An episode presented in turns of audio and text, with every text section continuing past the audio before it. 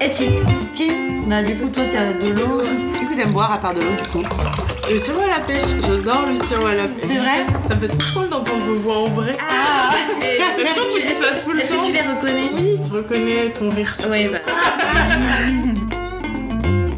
Bienvenue, vous écoutez Entre nos lèvres, un podcast qui raconte les vraies histoires autour de la sexualité, mais pas que. Nous sommes Céline et Margot, et aujourd'hui nous accueillons une nouvelle invitée, Emma.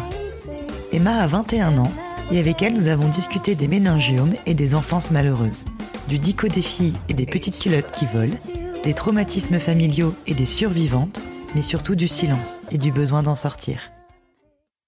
Avant de commencer l'épisode, nous tenions juste à vous avertir que celui-ci racontera une expérience traumatisante et pourrait être difficile à entendre pour une jeune auditrice ou un jeune auditeur ou pour une personne comme Emma, victime de viol.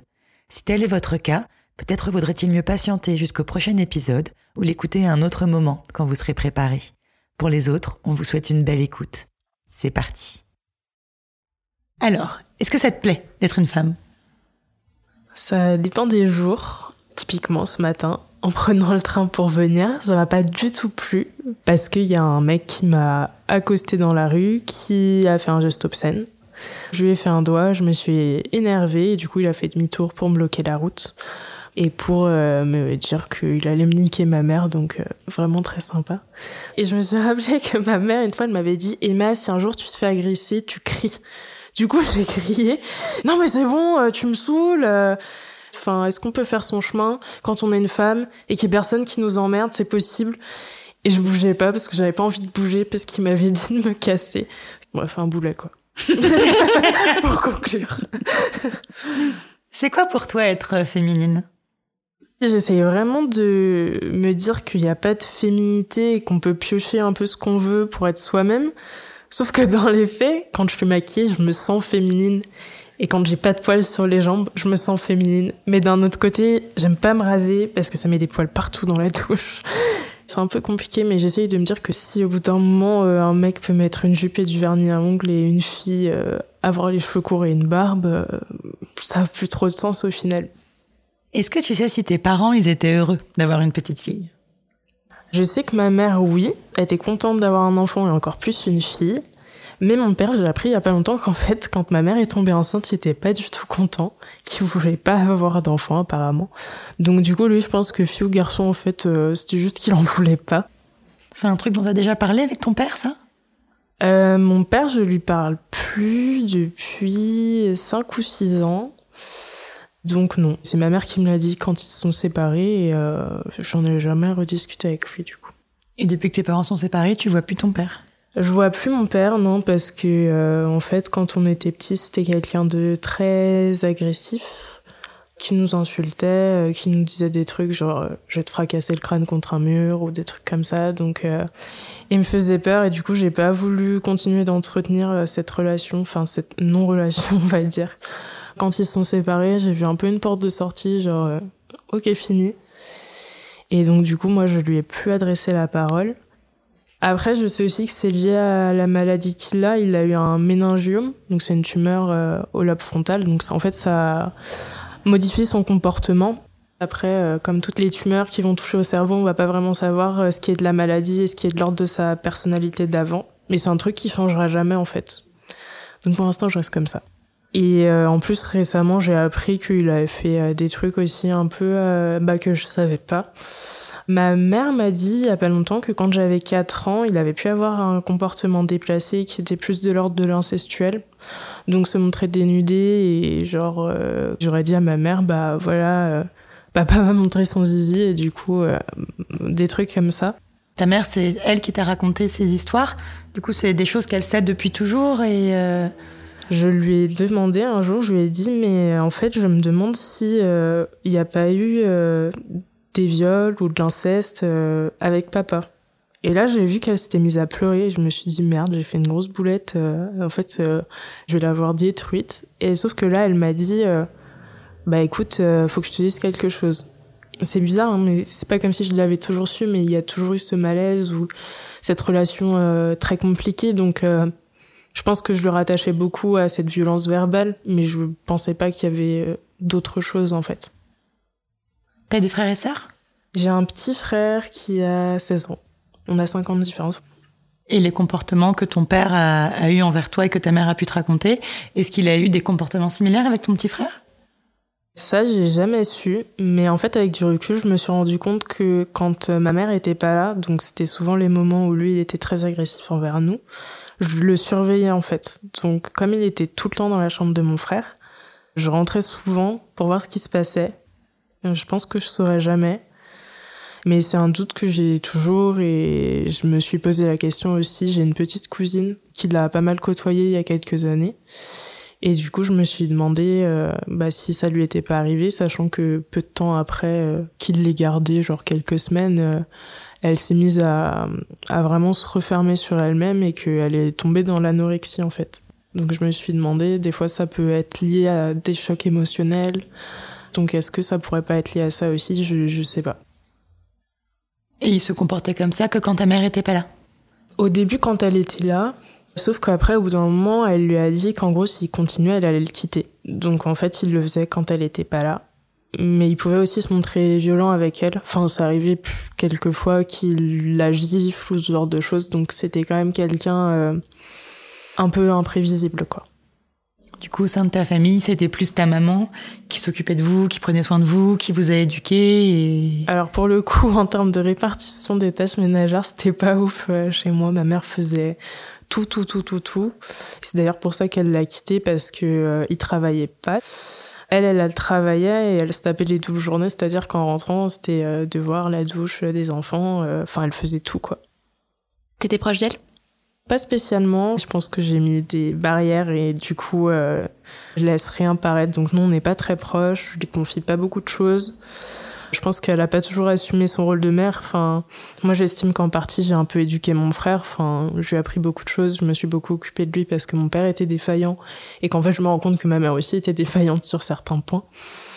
C'est-à-dire qu'elle voyait ce qu'elle avait envie de voir. Donc on était des enfants heureux, alors que moi je lui ai dit il y a pas longtemps qu'on n'avait vraiment pas eu une enfance très heureuse. Parce que mon père c'était pas mal de la violence verbale. Mais ma mère euh, m'a déjà euh, roué de coups, quoi. Donc, euh, enfin, moi, je me souviens d'une fois où je boutais, parce que je boutais beaucoup quand j'étais petite, et qu'elle voulait absolument savoir pourquoi. Et comme je lui avais pas dit, elle a jeté toutes mes affaires euh, dans un sac poubelle jusqu'à ce que je lui dise, quoi. Donc, en fait, à partir de ce moment-là, j'ai vraiment fermé les vannes et je laissais plus rien transparaître. Je pense que mes parents étaient tous les deux très malheureux. Donc, j'espère pour eux que, bah, là, ces dernières années, ils ont chacun trouvé des choses qui leur conviennent mieux. Mais en tout cas, j'espère que si un jour je suis parent, euh, je ferai quand même euh, mieux qu'eux, quoi. Est-ce que avec ta mère, vous avez pu avoir euh, des discussions autour de la sexualité plus tard? Ou c'était un sujet un peu tabou? C'était un sujet clairement tabou, on n'en parlait pas du tout. Je sais pas comment j'ai fait trop mon éducation, mais euh, je me souviens qu'en troisième, euh, je sais pas, il y avait un peu d'effervescence dans la cour du collège et c'était genre euh, machin, euh, elle s'est fait doigter pendant qu'elle avait ses règles et je me souviens que je m'étais dit ok les règles je sais ce que c'est. Doigté, je sais pas ce que c'est. du coup, là, je pense, euh, avec du recul, je me dis, ouais, il y avait quelques lacunes quand même. Donc, euh, je sais pas comment j'ai fait, en fait. Honnêtement, j'ai pas beaucoup de souvenirs. Je pense, euh, enfin, en fait, c'est plus que je me suis toujours fait plein de scénarios dans ma tête. Et je me souviens qu'il y avait un garçon qui me plaisait. Et du coup, je m'imaginais tout le temps être avec lui et l'embrasser. Donc ça, je m'en souviens.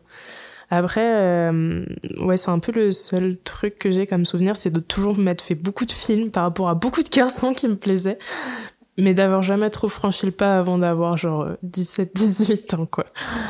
Après, j'avais le dico des filles, et ça, je l'ai lu. A posteriori, je pense qu'il y a un peu des trucs euh, clichés et un peu euh, ancrés dans la culture sexiste là-dedans, mais bon, dans l'idée... Ouais, euh, c'est l'enfer, le dico des filles. Ouais, j'avais entendu qu'apparemment c'était vraiment euh, terrible comme truc au final, mais bon, dans l'idée, il y avait quand même des petits conseils. Bah c'est surtout euh, à l'époque si tes parents t'en parlaient pas et que la discussion n'était pas ouverte, Bah, fallait livres, trouver des euh, ressources ailleurs en fait. Donc du coup, bah ça c'était ma ressource. Et la masturbation, pareil, c'est un truc euh, qui t'intéressait pas du tout quand t'étais jeune? Bah je sais pas si c'est parce que je savais pas que ça existait ou si euh, je sais pas, j'avais pas compris qu'il y avait une zone qui pouvait être un peu cool euh, à explorer, mais en tout cas, j'ai pas du tout de souvenir de ça non plus.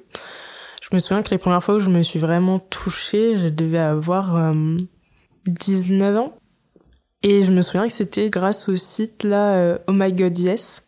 Et j'étais genre, mais waouh Mais c'est ouf, pourquoi personne m'a dit que j'avais ça? Mais la première fois où j'ai vraiment pris du plaisir, du coup, j'étais toute seule. Et merde, quoi, j'aurais pu tellement profiter avant si j'avais su que ça existait. Enfin, en fait, je me retrouvais avec des mecs euh, qui me plaisaient et on faisait des trucs, on se touchait, machin. Mais il n'y avait pas vraiment le plaisir féminin qui était au centre du truc. Je pense que Peut-être eux, on leur a jamais appris à toucher une fille euh, vraiment. Probablement, on leur a jamais appris aux garçons.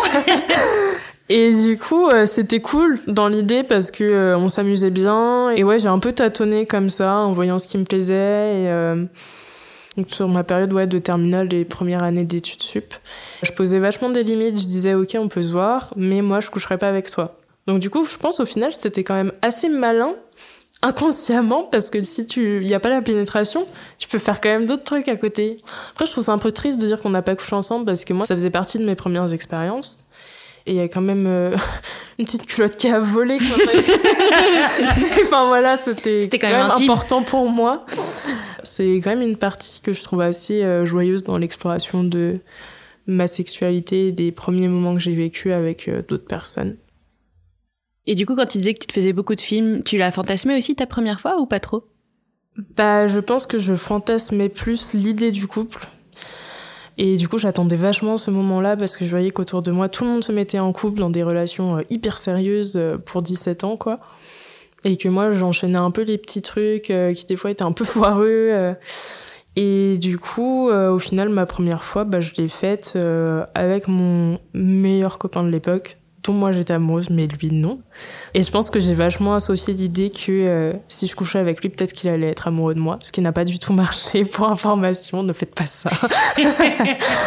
mais cette première fois-là était dans l'idée plutôt Enfin, c'était pas terrible niveau sensation, on va dire, mais c'était quand même cool parce que c'était quelqu'un en qui j'avais confiance. Je l'ai fait avec quelqu'un avec qui je me sentais bien et j'étais contente. Est-ce qu'une fois que ta première fois a eu lieu, euh, tu t'es senti euh, moins sous pression de ce truc du couple que tu ressentais avec toutes tes amies qui se mettaient en couple, qui restaient longtemps ou pas trop? En fait, après cette première fois-là, bah, j'ai eu enfin ce truc que j'attendais depuis longtemps, qui a été d'être euh, vraiment en couple sérieusement avec quelqu'un que j'ai rencontré à la fac. Rapidement, on a passé beaucoup de temps l'un avec l'autre. Et euh, du coup, c'est vrai que c'est vraiment là que j'ai commencé à voir un peu ce que c'était d'avoir euh, une sexualité régulière. Mais c'est vrai que je me suis mis un peu la pression, genre, euh, faut pas que je couche avec lui trop vite. J'arrive toujours pas à déterminer si c'est parce que j'avais vraiment envie d'attendre ou c'est parce que je me disais ça va donner une image de moi qui est pas terrible si j'attends pas. Mais du coup, je sais qu'on a peut-être attendu un mois, ce qui était chouette, c'est qu'il n'y avait pas de pression de son côté et que euh, je me souviens que la première nuit qu'on a passée ensemble, le lendemain, il m'avait envoyé un message en me disant bah à vouloir savoir si ça allait pour moi, si euh, il n'y avait pas eu de moment où j'avais été mal à l'aise ou donc ça c'était euh, assez chouette. Donc c'est vrai que j'étais vraiment contente de cette relation là qui se passait pas comme je l'avais entre guillemets toujours espéré quoi. T'étais amoureuse? Je pense que j'étais amoureuse de lui et d'ailleurs je lui ai dit euh, au bout de deux mois et réaction euh, que j'avais pas compris sur le coup c'était euh, ah bah de toutes les filles qui m'ont dit je t'aime t'es celle qui a mis le plus de temps à me le dire. C'était quelqu'un qui était assez sûr de lui et j'avais l'impression qu'il allait un peu driver cette relation et ça me rassurait vachement d'avoir quelqu'un qui avait l'air d'avoir un peu le mode d'emploi du couple. Du coup j'étais contente parce que je me sentais euh, pas très sûre de moi. J'avais l'impression que du coup ça me remettait en question le fait d'avoir jamais été en couple euh, avant cet âge-là. Et du coup le fait qu'il y ait enfin quelqu'un qui voulait de moi et qui avait l'air euh, bienveillant, bah j'en étais vraiment contente en fait. Et le fait que il était vraiment dans ce truc-là de communiquer, de me demander si ça allait pas trop vite, si j'aimais ce qu'on faisait, ça entretenait ce truc-là assez rassurant en fait. Après, je sais que euh, que ce soit de côtoyer ses copains à lui ou de l'amener dans mon cercle à moi, j'avais pas envie.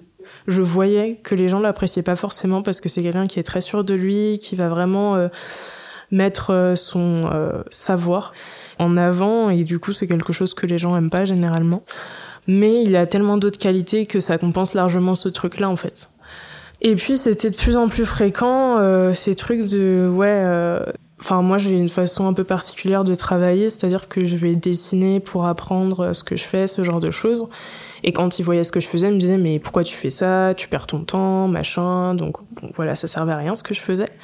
Par rapport à ça, justement, il y avait un peu ce double discours, c'est-à-dire que face à moi, ce que je faisais, c'était jamais bien, mais il s'en servait quand même pour se valoriser auprès des autres. Genre, ouais, ma copine, elle est trop créative, elle dessine, machin. Et en fait, euh, au bout d'un moment, je pense que je me remettais tout le temps en question. J'avais moins... Euh, je sais pas si c'était moins confiance en moi parce que je pense que à cette époque-là, j'en avais pas beaucoup, mais le peu que j'avais commençait un peu à diminuer. Je voyais qu'il y avait eu aussi un glissement de comportement, euh, tout ce qui était autour de l'intimité. Moi, j'avais dit que bah voilà, j'avais eu euh, des petites expériences par-ci par-là, sans forcément être en couple. Et il avait vraiment planté cette graine du doute en mode est-ce que tu penses que t'es vraiment quelqu'un de bien? Si tu couches ou si tu te déshabilles avec des garçons qui ne sont pas en couple avec toi Ce qui est drôle, c'est qu'en fait quand j'ai commencé à me poser des questions par rapport à lui, c'était que je trouvais qu'on n'avait pas assez de centres d'intérêt en commun, que je trouvais qu'on était trop différents et que ça fonctionnait pas. Je me suis mise aussi à être très déprimée. Les gens se demandaient limite ce que j'avais parce que j'avais vraiment une tête de déterré, quoi. J'étais pas bien du tout.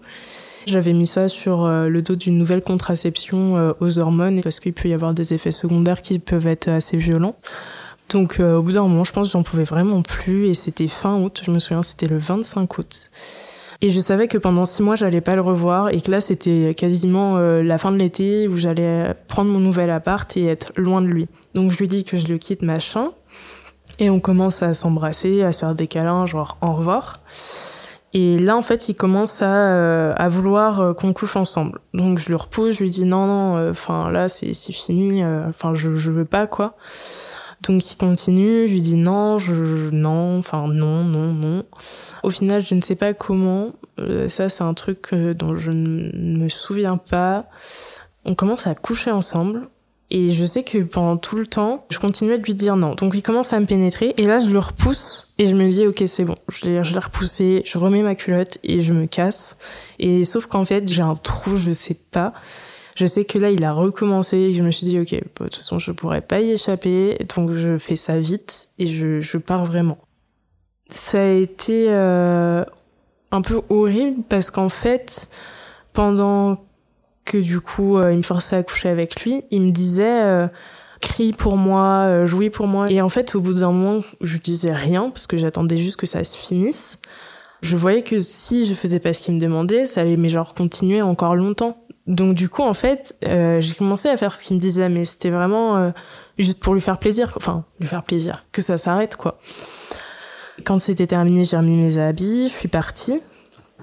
Et là, je me suis vraiment mais effondrée, mais j'ai pleuré, mais je crois mais tout le chemin. Je suis arrivée chez moi, mais euh, ça n'avait aucun sens. Donc je vis très mal les jours qui suivent et je lui ai envoyé un message, je lui ai dit ok c'est terminé, Étonnamment, c'est vraiment là qu'a commencé euh, ma descente aux enfers parce que il a vraiment commencé euh, du harcèlement. J'avais des messages où il me disait que je lui manquais, ou euh, il voulait avoir des nouvelles, savoir si j'avais un nouveau copain. Et en fait, je voulais pas être en mauvais terme avec lui. Donc j'osais pas lui dire franchement, fous-moi la paix. Et donc euh, les mois se passent et je commençais vraiment à être pas bien, euh, à pleurer très souvent sans identifier vraiment la cause. Et sauf qu'en fait en janvier il est revenu et euh, là c'était très compliqué pour moi parce qu'il avait une nouvelle copine. Je me suis vraiment sentie remplacée parce qu'il mettait vraiment en avant cette nouvelle relation, comme quoi c'était génial, machin, bon, vraiment pour me faire chier quoi. À ce moment-là, on a été confinés. Et sauf qu'en septembre, bah, c'était la rentrée, donc du coup on se revoit. Donc là, c'était pire dans le sens où il essayait tout le temps de s'intégrer euh, à mes groupes de copains, donc à sortir avec nous prendre un verre, à rentrer avec nous en voiture. Euh. En fait, il faisait tout pour que je remarque sa présence en croisant mon regard, en cherchant le contact visuel. Et sauf que moi, c'est un truc que je pouvais plus supporter. Je pense que j'ai vrillé intérieurement parce qu'un matin, je me suis réveillée et je me suis dit, euh, ce jour-là, le 25 août, il m'a violée. Et là, je sais pas pourquoi ce truc a vraiment tourné à l'obsession. Et euh, pendant, je sais pas, euh, quelques semaines, j'étais vraiment dans un espèce de brouillard où j'arrivais à un endroit, je savais même pas comment j'y étais arrivée parce que ce truc-là, euh, il m'obsédait en fait. Et j'étais complètement mais à l'ouest quoi. Au fur et à mesure des semaines, il y a d'autres souvenirs qui reviennent, de trucs qu'au final bah, j'avais mis de côté dans ma tête. Toutes ces fois où voilà, je me suis sentie forcée en fait de faire des trucs que j'avais pas envie de faire. Alors je sais pas pourquoi il s'est pris de cette obsession euh, de me donner un orgasme, donc il me touchait, etc. Et au bout d'un moment, ça a commencé à me faire mal. Du coup, je lui disais, bah stop, euh, arrête. Sauf que lui, il voulait pas arrêter. Il se mettait à maintenir les mains euh, pour pas que je bouge, pour continuer. Et ça, en fait, au bout d'un moment, c'était systématique. Des fellations où il m'appuyait sur la tête et je lui disais, mais je veux pas que tu fasses ça, je, je veux pas, quoi. Et il continuait de le faire. Pourtant, je, lui disais, hein, j'essayais de repousser ses mains, de me débattre, mais bah, je fais 1m63, il en fait plus d'un mètre 80, donc bon, voilà, le combat n'était pas très égal. Il me comparait beaucoup euh, à son ex-copine, donc justement sur euh, ses performances-là, alors que déjà j'avais pas trop confiance en moi sur ce point-là. En fait, il y avait des pratiques sexuelles qu'il avait vraiment envie de faire et qui moi me tentaient pas, comme euh, la sodomie ou des trucs comme ça. Mais à chaque fois qu'on couchait ensemble, c'était euh, ouais, mon ex elle le faisait, toi tu le fais pas, euh, puis toi c'est moins bien, machin. Euh. Mais je sais qu'en fait j'avais peur que quand on couche ensemble, il le fasse par surprise. Et du coup j'étais tout le temps sur mes gardes. Et en fait, s'il retournait la situation à son avantage en se victimisant, en me disant mais t'as pas confiance en moi, tu crois vraiment que je vais faire ça, sachant qu'il y a des fois aussi où il m'a réveillé au milieu de la nuit genre euh, en me doigtant et j'étais genre mais qu'est-ce que tu fais quoi? Enfin parce que la veille il m'avait dit ouais moi je vais te faire ça ce soir tu vas adorer toutes les filles elles adorent ça et juste en fait la nuit quand il faisait ça je ne bougeais pas j'attendais juste que ça s'arrête parce que lui il faisait son truc il se rendormait quoi à ce moment-là, je mettais pas encore le mot de viol dessus, parce que je pense aussi c'est vachement dans les esprits qu'un viol c'est euh, avec euh, un pénis, alors qu'en fait un viol c'est avec euh, un objet, un doigt, peu importe, c'est considéré comme un viol, en tout cas dans la loi. Mais en tout cas, pour moi, c'était des trucs qui revenaient un peu en masse et c'était des informations dont je savais pas quoi faire. Parce que même si je verbalisais pas le viol, je commençais quand même à comprendre quand je le racontais à, des copines que c'était pas du tout normal en fait ce qui s'était passé.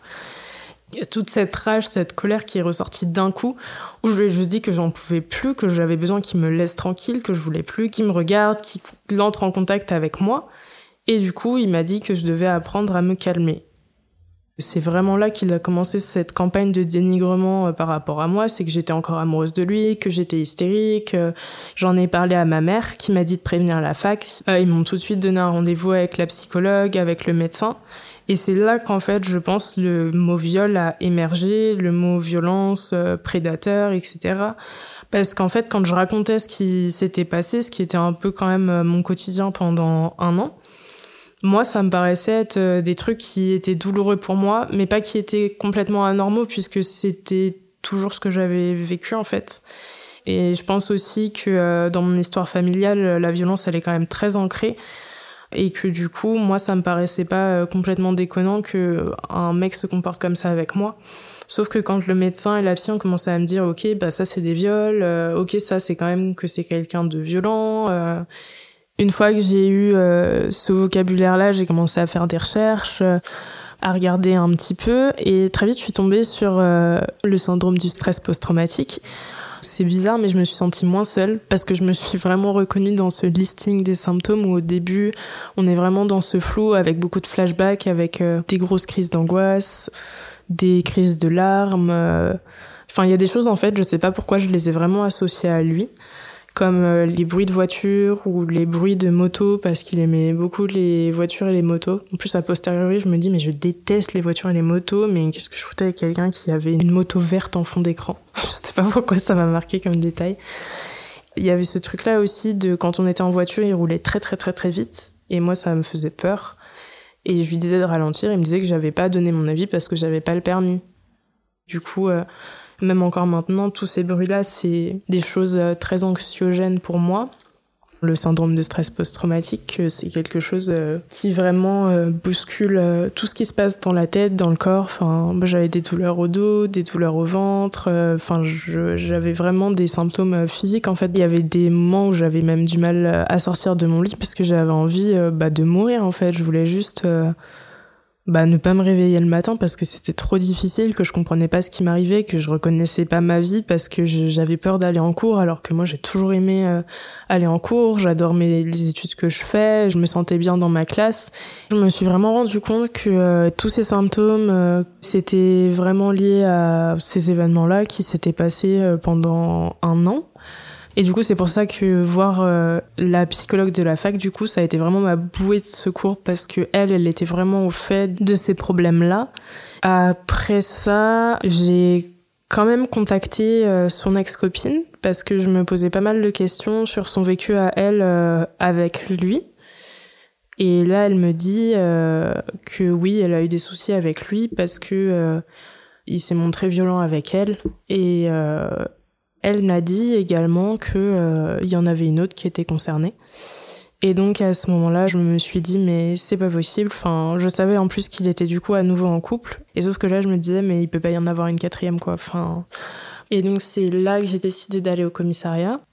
J'ai été quand même euh, bien reçue, même si on voyait quand même qu'il y avait euh, une assez mauvaise connaissance de tout ce qui est syndrome de stress post-traumatique, amnésie traumatique, parce que ça c'est aussi un mot que j'ai mis euh, sur ce qui m'était arrivé. C'est-à-dire que pendant presque un an, j'ai occulté une grande partie de cette relation et que là encore, il y a des choses euh, qui sont un peu floues.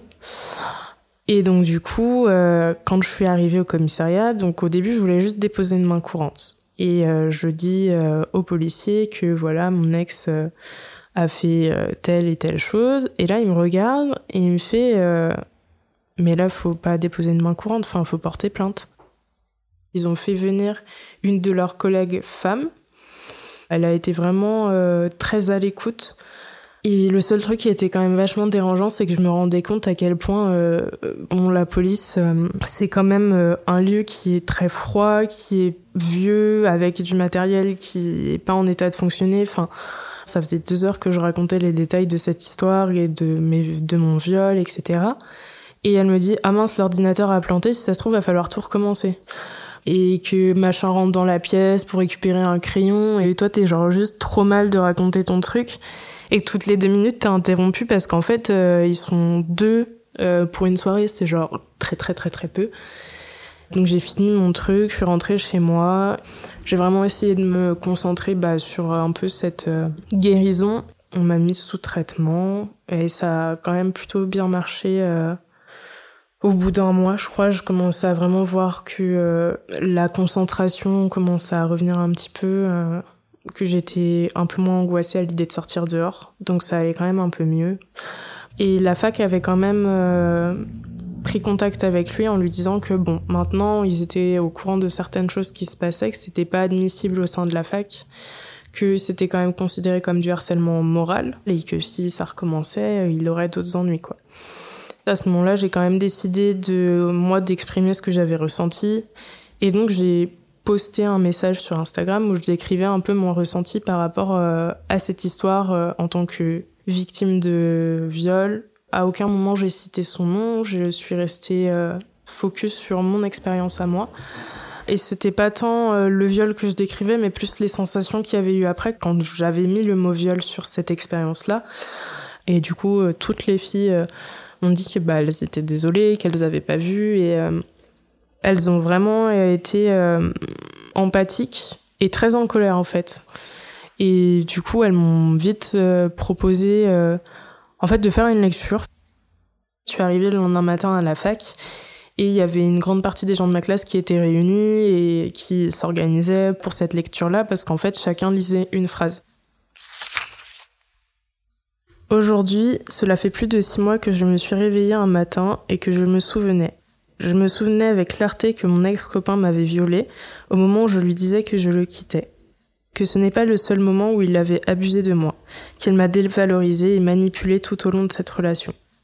S'en est alors suivi une semaine de flottement et d'incompréhension. Comment ai-je pu occulter cet événement pendant un an?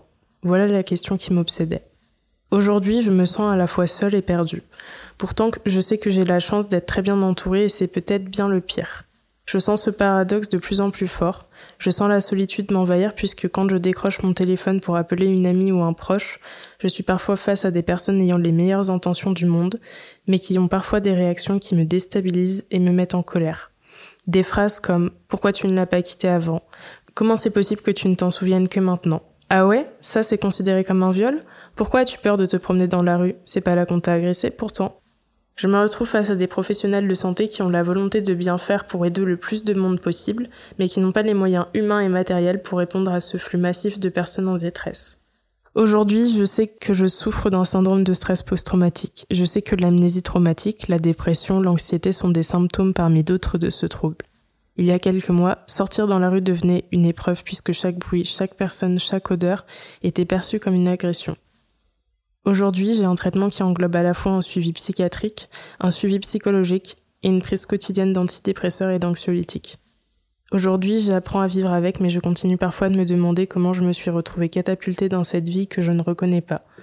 Aujourd'hui, je me sens peut-être parfois incomprise, mais je suis consciente d'être extrêmement chanceuse, d'être entourée de personnes bienveillantes qui sont présentes tous les jours auprès de moi. Aujourd'hui, il m'arrive encore de me voir comme une victime, mais je me vois de plus en plus comme une survivante. Et donc c'est ce texte que vous avez lu tous ensemble euh, dans la classe et devant lui. C'est ça. Je l'ai fixé pendant tout ce truc-là. Lui, il jouait un jeu sur son téléphone, en fait. Et à la fin, la dernière phrase, il a levé les yeux vers moi. Et j'ai compris qu'il savait que c'était lui. Le cours a repris. Et d'ailleurs, ça me fait quand même rire, même si c'est pas drôle. Le prof a une réaction. Euh, il a fait bon. Transition difficile à effectuer, mais bon, la gestion des forêts en France. Et du coup, on est reparti sur la gestion des forêts en France, mais c'était tellement genre improbable comme moment. Et donc du coup, ça s'est un peu terminé comme ça. Là, euh, je sais que l'année elle est terminée, que je le reverrai plus. Je continue de suivre mon traitement. Je vois plus la psychologue parce que du coup la fac est fermée, mais que de toute façon je sentais que là ça commençait quand même à aller mieux. Et donc ça s'est fini un peu euh, comme ça. Il t'a jamais recontacté? Il m'a jamais recontacté parce qu'en fait, à un moment, euh, il y a quelques mois, j'ai bloqué tous ses numéros, euh, contacts, etc. Parce que euh, j'avais plus envie. T'avais envie de tourner la page Ouais. Et pour la plainte que t'as déposée au commissariat, tu sais où ça en est? Alors cette plainte, elle est toujours en cours. Après, il y a deux options. Soit la plainte est classée sans suite, donc euh, c'est-à-dire qu'en fait, il se passe rien pour lui. Euh, ce sera pas inscrit dans son casier judiciaire, mais si un jour euh, il y a une autre affaire comme ça, ça pourra éventuellement être rouvert si on est encore dans les délais de prescription. Ou sinon, le procureur engage des poursuites contre lui. Et là, ça peut se traduire par plusieurs choses. Soit le viol est requalifié en agression sexuelle, ce qui peut arriver parce que les procès aux assises sont très éprouvants pour les victimes et très chers et très longs. Du coup, des fois, c'est reclassifié en agression sexuelle. Comme ça, c'est des magistrats qui jugent l'affaire et ils connaissent les lois, alors que quand c'est des jurés, euh, ils n'ont pas toutes les connaissances euh, pour juger ce type d'affaires. Comme sentence, il peut y avoir plusieurs choses. Donc, par exemple, il peut avoir un bracelet électronique, il peut aussi être placé sous contrôle judiciaire. Donc, ça se traduit par des interdictions et des obligations. Par exemple, euh, l'obligation de suivre des soins, l'interdiction de s'approcher de la victime à X mètres ou kilomètres. La pire chose qui puisse lui arriver, c'est de porter un bracelet électronique? Ouais, quasiment. En soi, pour ce genre de, de crime, normalement, pour un viol, c'est 15 ans de prison. Et euh, en France, on considère que c'est une circonstance aggravante de violer quelqu'un dans le cadre du couple, en fait. Donc, pour un viol conjugal, on encourt jusqu'à 20 ans de prison. Dans les faits, c'est jamais le cas. Euh, il risque même pas de la prison avec sursis, je pense. Et encore, on m'a plusieurs fois averti que la plainte serait sûrement classée sans suite, étant donné que j'ai pas été examinée par un médecin, que en plus, euh, aux dernières nouvelles, la police n'a pas contacté son ex-copine qui pourrait pourtant euh, apporter d'autres éléments euh, à ce que moi j'ai dit. Juste avant, t'as dit que justement un procès avec un juré, etc. Dis que ça pouvait coûter cher pour la victime. Ça coûte de l'argent non, ça coûte pas de l'argent à la victime, ça coûte de l'argent à l'État. et par contre, non, ça coûte pas d'argent parce que moi, j'ai quand même été mise en contact par le biais de France Victime avec un cabinet d'avocats. Donc, c'est pas des avocats commis d'office, c'est des avocats qui sont bénévoles pour euh, apporter une aide juridique, en fait, aux victimes euh, de viol. Donc, en fait, c'est en fonction de ses ressources. Et on n'a pas à payer les frais de justice, en gros. Et j'ai quand même voulu m'assurer que j'avais pas à le payer parce que j'en avais pas les moyens. Et il m'avait dit, euh, bah quand même, euh, vous allez pas payer. Et j'avais envie de lui dire, euh, en vrai, ça m'étonnerait même pas qu'on me demande de payer mon avocat pour me défendre pour mon viol. Tellement on est dans une logique qui est absurde. Donc, je préférais poser la question. Et du coup, aujourd'hui, comment tu te sens? Bah mieux. Le dernier viol, ça remonte il y a plus d'un an et demi. Et là, je suis à nouveau avec quelqu'un avec qui ça se passe vraiment bien. Ce qui est drôle, c'est que du coup, tout le monde me demande et celui-ci, il est gentil. c'est un peu triste d'un autre côté. Euh, j'ai envie de leur dire aussi qu'on s'en rend pas toujours compte que la personne, elle est pas gentille, euphémisme, euh, et qu'en général, on s'en rend compte quand c'est trop tard. Mais du coup, mon copain actuel est quand même très gentil. Bonne nouvelle. Tu lui as parlé de tout ça? Je lui en ai parlé. Je lui ai raconté ma version parce que la version que j'ai mise sur Instagram est quand même très édulcorée. Dans tous les cas, euh, ne pas en parler, c'est quand même un peu euh, border parce que bah, j'ai quand même des réactions parfois euh, au lit avec quelqu'un qui sont très... Enfin, en réaction à des choses qui se sont passées avant. Donc, des fois, c'est vrai que coucher avec quelqu'un, ça, c'est pas que ça me rend triste, mais ça peut être difficile. Cette histoire, elle me rattrape. Par exemple, je sais que avant qu'on couche ensemble la première fois, je lui ai fait un peu une checklist ou plutôt une checklist à pas faire des trucs que je supportais pas parce qu'il y a des choses qui vont redéclencher très vite euh, du stress ou des crises de larmes ou des crises d'angoisse. Donc par exemple, euh, m'appuyer la tête, euh, quand je fais une fellation, ce genre de choses, c'est non. Ou sinon, ouais, les mains autour du cou, parce que c'est vrai que ça pouvait arriver avec la personne avec qui j'étais avant, bah, qui m'étrangle me maintenir les mains, c'est pas non plus possible. Donc après, peut-être que ça évoluera. Mais euh, pour le moment, c'est pas le cas. Et pour moi, c'est un peu un test aussi de voir si le mec arrive à se maîtriser. Ça, c'est des éléments qui me rassurent parce que je sens qu'il est à l'écoute. Donc, euh, ça, c'est plutôt cool. Et je découvre vraiment une sexualité avec plus de bienveillance et de communication on peut entendre que des fois le consentement ça peut un peu euh, freiner euh, un peu comme mettre un préservatif euh, que ça bloque ça freine dans l'élan. Mais moi je trouve pas. Je me sens encore mieux quand on est dans cette dynamique là à, se parler en fait. Et je vois pas en quoi c'est moins on est moins dans la séduction ou dans le truc quand on en parle. Aujourd'hui est-ce que tu te sens à l'aise dans ton corps? Ça fluctue pas mal. Il y a des moments où j'adore me mettre en robe ou me maquiller. Et en fait, il y a des moments où je vais sentir un regard sur moi qui va pas me plaire. Et à ce moment-là, en fait, mon corps va me dégoûter. Toujours cette question du regard qui se pose sur mon corps me dérange. Je sais que c'est quelque chose qui peut basculer très vite. Un moment où je me sens bien, où je me sens jolie, etc. Et que d'un coup, euh, des fois, j'arrive même pas à identifier pourquoi. Euh, je vais me sentir très très mal à l'aise et j'aurais soit envie de pleurer, soit envie de me changer, soit de me doucher ou des trucs un peu chelous comme ça.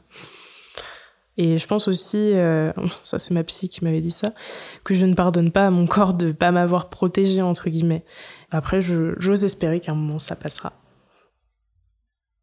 ton corps, moi, je trouve qu'il a fait un truc chouette, euh, dans le sens où, d'un coup, quand il a commencé euh, à te montrer plein de signes que ça allait pas bien, pour moi, c'est aussi une façon, euh, tu vois, euh, pour les corps, de dire, ok, en fait, ta tête, ça va pas, ta tête, elle est pas capable de te le dire en ce moment, et en fait, bah moi, je vais te montrer qu'il y a un truc qui va pas, et il faut que tu m'écoutes et que tu prennes soin de toi, tu vois. Je pense que le corps, il est assez bon pour nous montrer les trucs que notre tête, elle est, elle nous montre pas encore. Ouais. Totalement. Mais après, ça, c'est vraiment aussi la question de savoir écouter. Moi, je sais que je suis quand même assez speed à faire 15 000 trucs par jour, machin. Et du coup, euh, des fois, quand mon corps il me disait mais stop, genre euh, pose-toi, bah j'étais pas forcément à l'écoute et je voulais juste continuer de faire mes trucs et je pense que j'étais têtue sur ça pas mal de temps. Alors qu'en fait, euh, il y avait un moment où j'avais juste besoin d'être au calme, quoi. Est-ce qu'il y a un moment où tu te sens particulièrement à l'aise avec ton corps, où il te plaît le plus? Quand je suis bronzée l'été. Classique. Pas de, ouais. Tout à l'heure, tu nous avais un peu parlé de la masturbation que tu avais découvert euh, sur le tard. Est-ce que c'est quelque chose que tu pratiques aujourd'hui?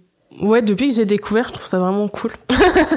et du coup, ouais, je le fais, mais euh, il y a vraiment des périodes où, genre, je veux pas le faire et des périodes où, oui, je vais le pratiquer. ça va pas forcément à voir avec le fait d'être en couple ou pas, pour moi. Des cinq sens, c'est lequel pour toi qui est le plus lié à la sexualité Quand je couche avec quelqu'un, le contact visuel, il est assez important quand je couche avec mon copain, ben on se regarde tout le temps dans les yeux et après on se met à rigoler ou à sourire et ça je trouve que c'est quand même assez drôle. Enfin, du coup ouais, je dirais la vue. Bah, du coup, ça va être la question de la fin. Pourquoi est-ce que tu as voulu venir nous parler de tout ça et qu'est-ce qui était important pour toi? Parce que j'avais envie de poser mon histoire à un endroit, d'en être un peu débarrassée, même si je sais que j'en serai jamais vraiment débarrassée, mais euh, de voir tout le chemin que j'avais parcouru parce que tout ça, ça s'est passé sur une période de temps qui était assez condensée. Mais de me dire, ok, il s'est passé ça et euh, bah voilà, aujourd'hui, euh, je suis quand même encore là et ça va quand même, quoi. Et aussi, on en a un petit peu parlé ces derniers temps, je trouve, des violences au sein du couple, mais chez les très jeunes filles. Et moi, ça, c'est un truc que je pensais pas qu'il pouvait arriver alors que en fait, euh, comme le viol, on les retrouve dans toutes les catégories sociales, à tous les âges, et en fait, on n'est pas du tout assez sensibilisé à ça. Je pense qu'on a dans l'idée que les violences conjugales, euh, c'est un mec de 50 ans euh, qui boit et qui tabasse sa bonne femme. Et c'est vrai que bah c'est pas toujours le cas. Même si récemment j'ai appris bah, que moi dans ma propre histoire il y avait eu une histoire comme ça dans ma famille. Donc euh, du côté de mon père, mon arrière-grand-mère est morte sous les coups euh, de son mari, qui avait déjà fait de la prison pour des faits de violence conjugale, et que du coup euh, tous les enfants ont été placés bah, un peu à droite à gauche. Donc c'est vrai que ça c'est quelque chose que j'ai appris récemment, et je me dis quand même que bah ce genre de traumatismes familiaux, s'ils sont pas analysés et qu'on n'essaye pas de désamorcer un peu le poids que ces histoires ont, bah au final on peut se retrouver deux générations après à, bah, à subir euh, des choses similaires parce que les gens n'en ont pas parlé quoi. C'est vraiment important de faire ce travail là, euh, je sais pas si c'est un travail de mémoire mais en tout cas de transmission pour essayer aussi d'avertir comment aussi reconnaître une relation qui est toxique, qui est nocive, qui est violente. Ouais, je pensais que c'était important d'en parler.